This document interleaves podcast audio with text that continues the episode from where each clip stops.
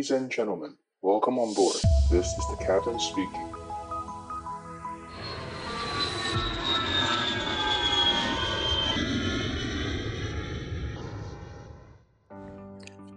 Hello，大家好，我是可乐教官，欢迎收听机长广播。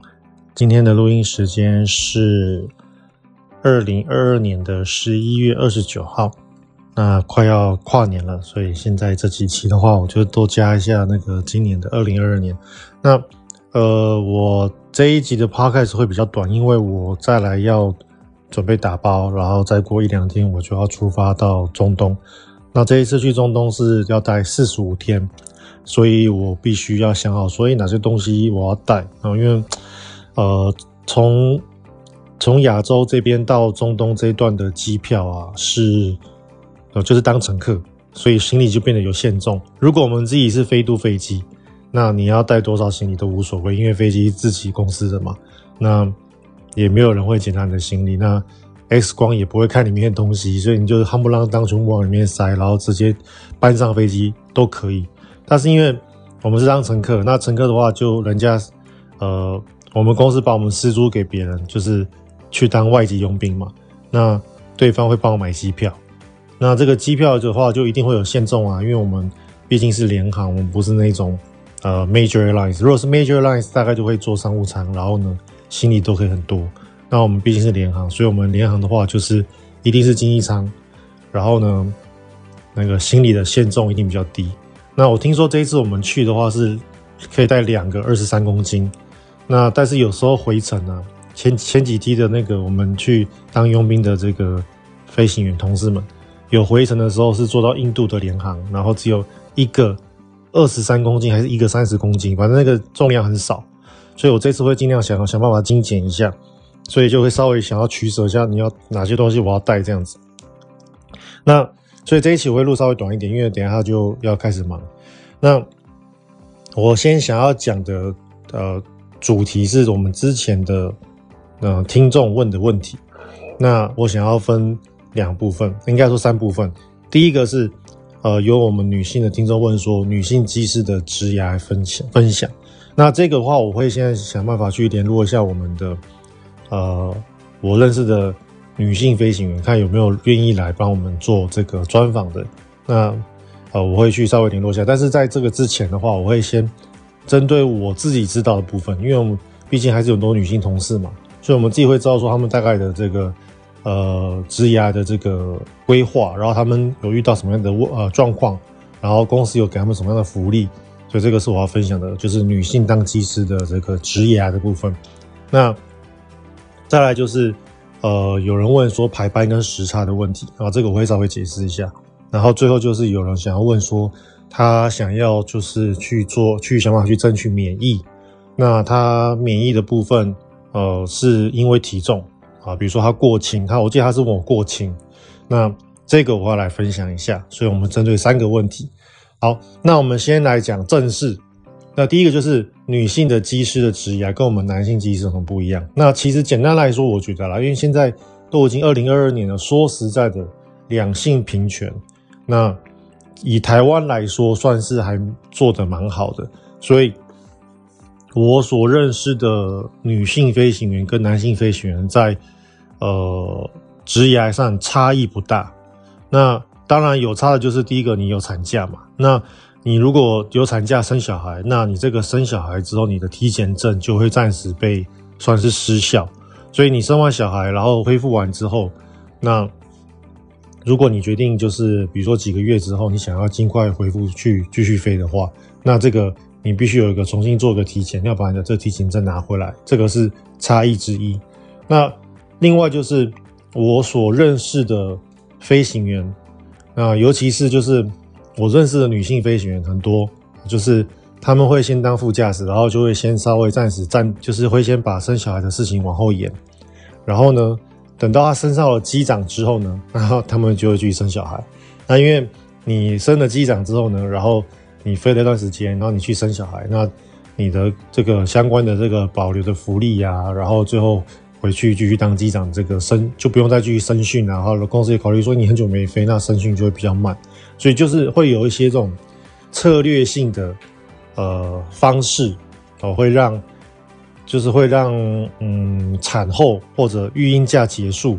会比较少问题。那其实以育婴假来说的话，其实现在台湾的公司都是因为劳基法嘛，所以男性跟女性的育婴假其实它的权利是一样的。所以我觉得这一部这部分来说，其实并没有什么差异。所以总的来说，我觉得女性在职涯来说跟男性是没有差别。事实上，我们也看到很多美欧美的女那个女性的呃机长，那他们除了在欧美飞外，也有些人来那个大陆飞嘛。所以，所以我觉得其实真的是差异是不大。那当然。呃，女生先天上有一些生理的那个啊不同，就是呃每每个月会来一次呃生理期嘛。那这个当时确实会可能会有些人比较严重，比较不舒服。那但是基本上呃，我觉得啦，就是这一个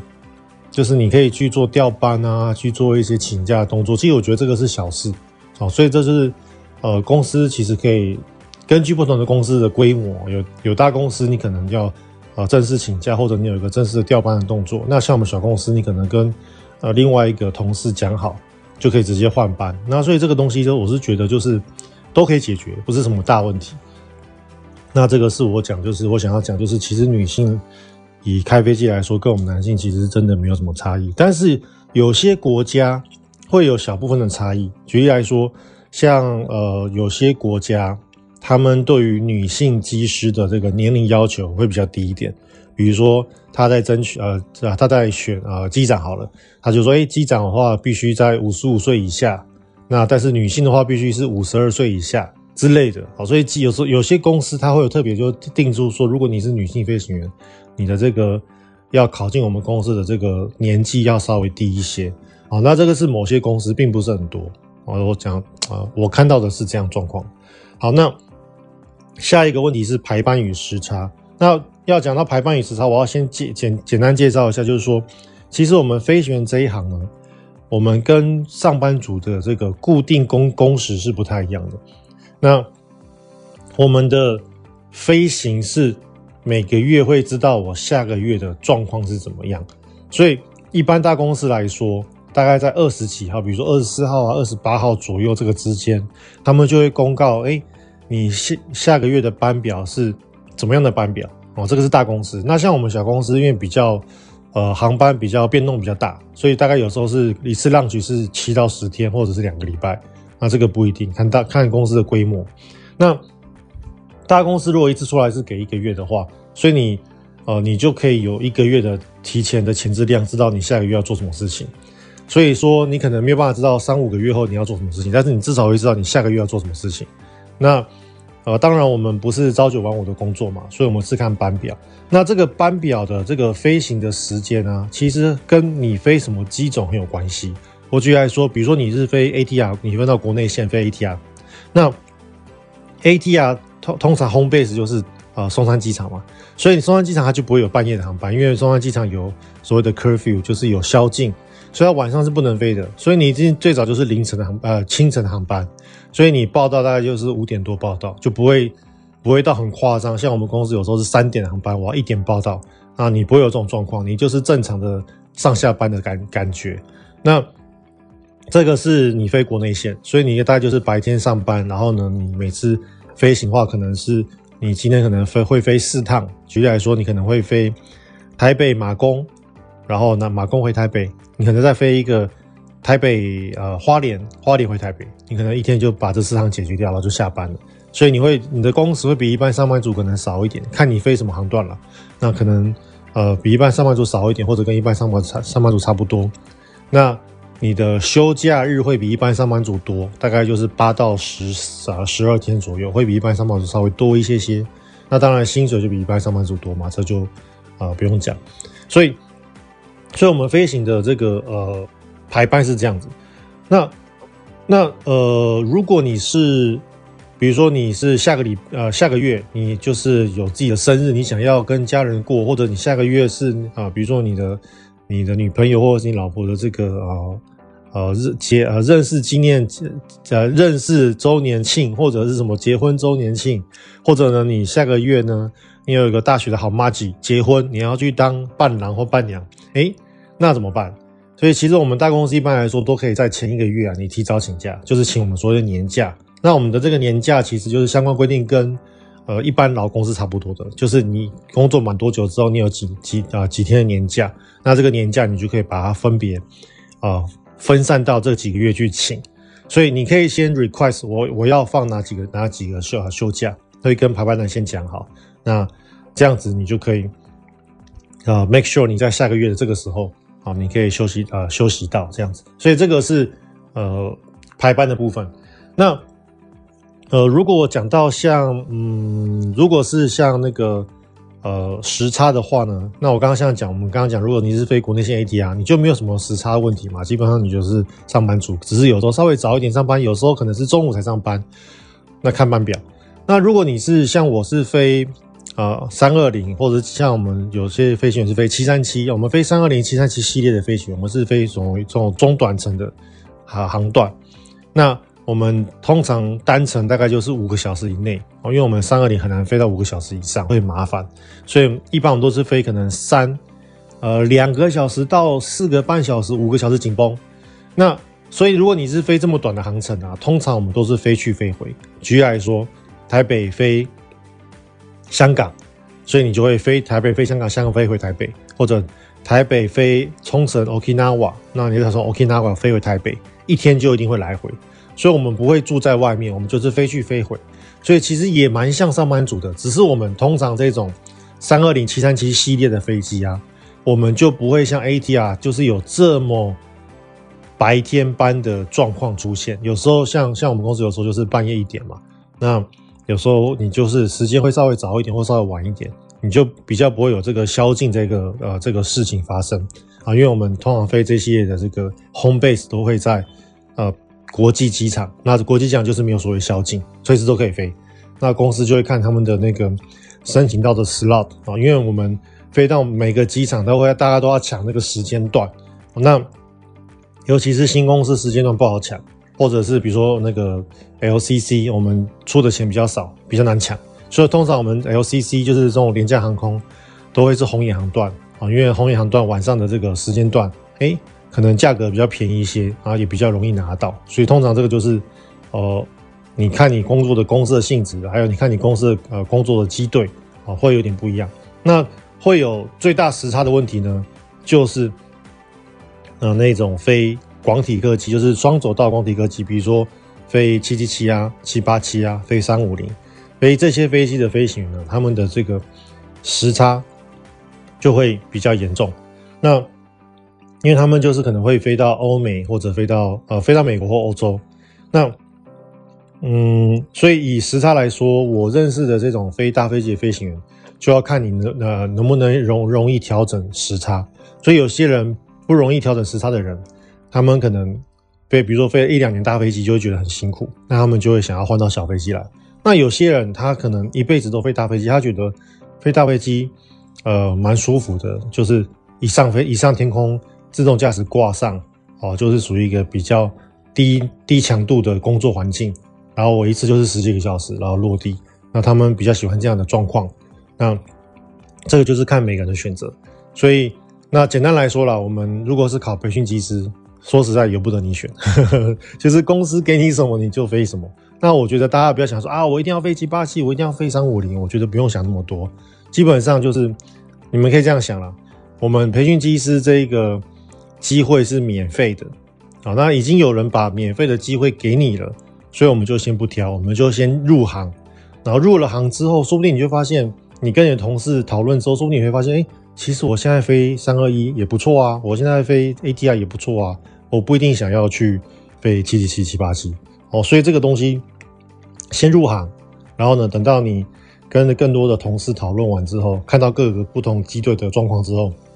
你会有不同的想法。那你如果你本来，比如说你本来是飞三二一，或者你本来飞 AT 啊你还是想要去争取飞 Big Birds，我们外国飞行员常讲想要去飞 Big Birds 大鸟，那怎么办？那你还是有你相相对应的做法，所以等到你入行之后，这就不用我教你了，你自己会知道哦。所以我只跟你讲，还是有方法的哦，所以不用不用不用太啊、不用太担心。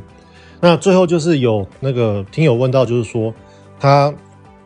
他私讯我说他想要就是让自己体重过轻免疫，那问说如果这样子，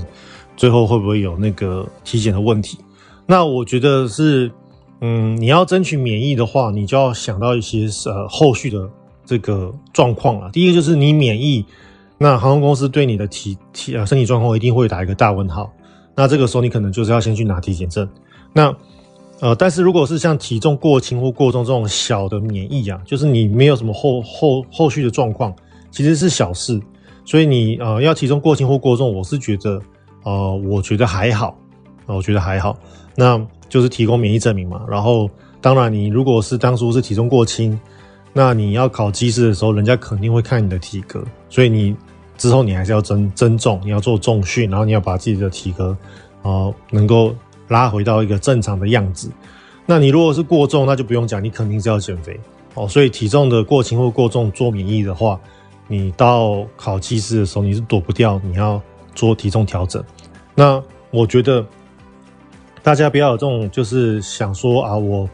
我这个我很优秀啊，那我是稍我只是稍微肚子大一点，我我认为我公司还是会录取我。那我就跟你讲，不要想太多，你只要 BMI 不正常，你很难录取航空公司。因为对于航空公司来说，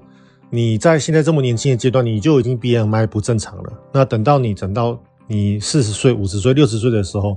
我怎么还有可能？呃，就是你有你你可能会维持更差，你可能会越来越胖，你可能会体能越来越不好。所以以航空公司来说，我一年有一千个人可以让我选，那为什么我要选一个 BMI 不正常的人？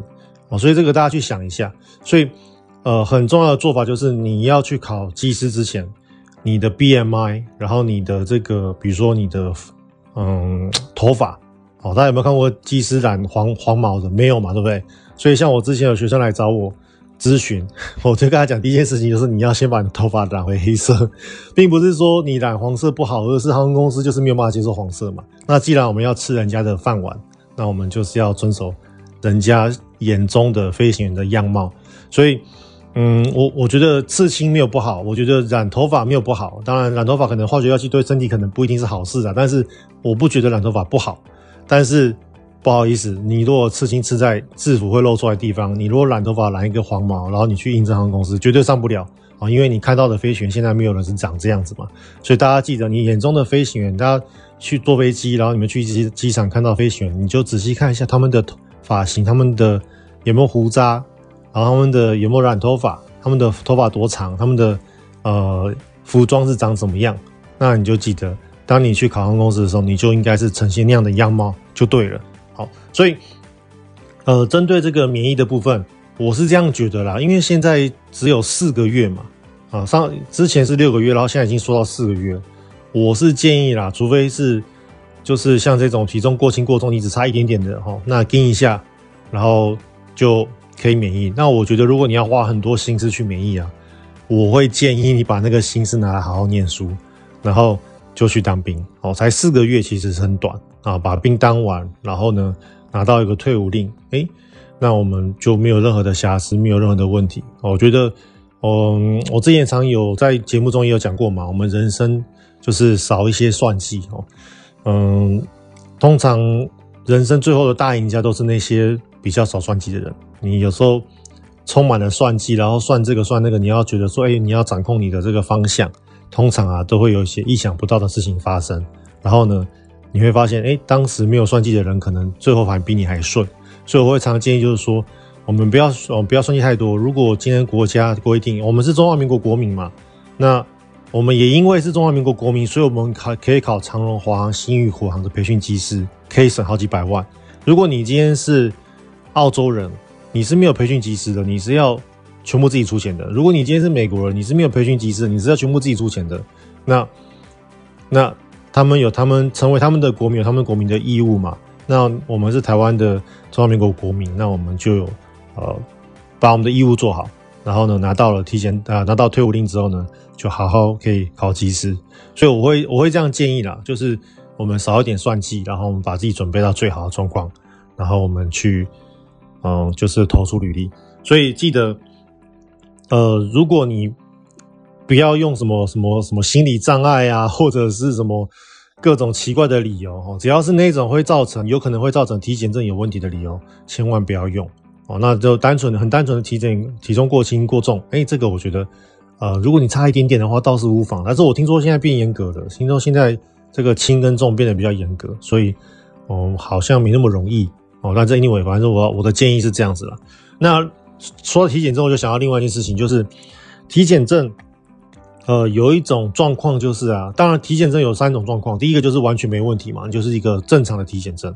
那第二个就是你有一些呃小缺点。哦，那我们行医中心他会给你一个体检证，但是后面会写一个缺点免记，然后会加加注你是什么问题哦。假假设举例来说，假设你有一点点脊椎侧弯，比如说你有一个八度的脊椎侧弯，那这个脊椎侧弯是可以接受的，也可以开飞机都没有问题。但是民航呃航医中心他就会给你一个啊、呃、脊椎侧弯的确定免记啊，所以还有很多类似的这个确定免记都会有可能出现。那基本上确定免记，有些确定免记是航空公司是直接可以接受，因为很多人都有。那有些可能就是要稍微打听一下。所以如果你有确定免记的这个状况，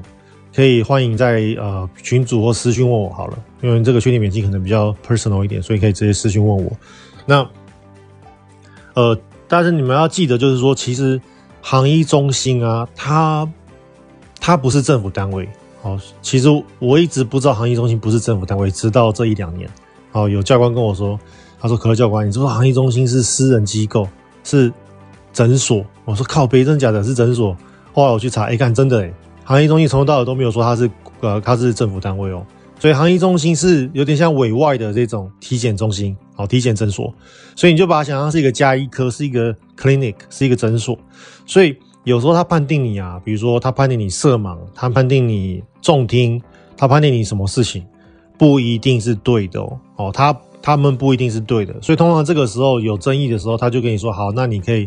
呃，去哪几个医院？他们也有经验的啦，他就跟你说，你可以去哪几个医院啊？比如说像我们做镭射的嘛，台湾就有两个医院可以做后续追踪，所以他们不会帮你追踪，他就跟你说，好，那你要去哪两个医院，然后做几次追踪，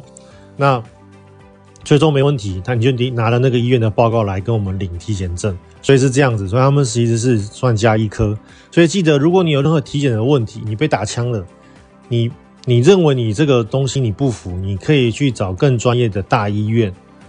呃，配备更好的大医院去做呃复查，确认你自己的状况。那你如果查查出来没有问题，你可以再拿这份报告再回去航医中心再跟他们讨论，这个是可以的。所以并不要。啊，不要因为说航医中心跟你说，哎、你这个啊，你现在色盲了，然后你就就你就莫莫名其妙你就放弃了。现在有时候你自己色盲，你自己在生活上你不知道吗？你一定知道嘛。所以如果你自己觉得，哎、我生活没问题啊，怎么可能我活了二十五年了，怎么都不知道自己有色盲？那你这个时候你就赶快去啊更好的医院去去检查你的眼睛，那可能就是可能是误判。所以我要我要讲的就是，航医中心是私人的这个诊所，然后呢，它是。也有误判的情况，因为他们每天接待人很多，所以任何状况都可能会有误判。那要记得，如果你被误判了，或者你认为有疑虑，你可以跟航医中心讨论，然后你可以呃去更好的医院啊，呃更更大的医院，然后去找更专业的医生。比如说你是有眼科的问题，你就去找大医院的专门的眼科的医师权威帮你做检查，然后确认问题。好，所以这个是我要讲的这个。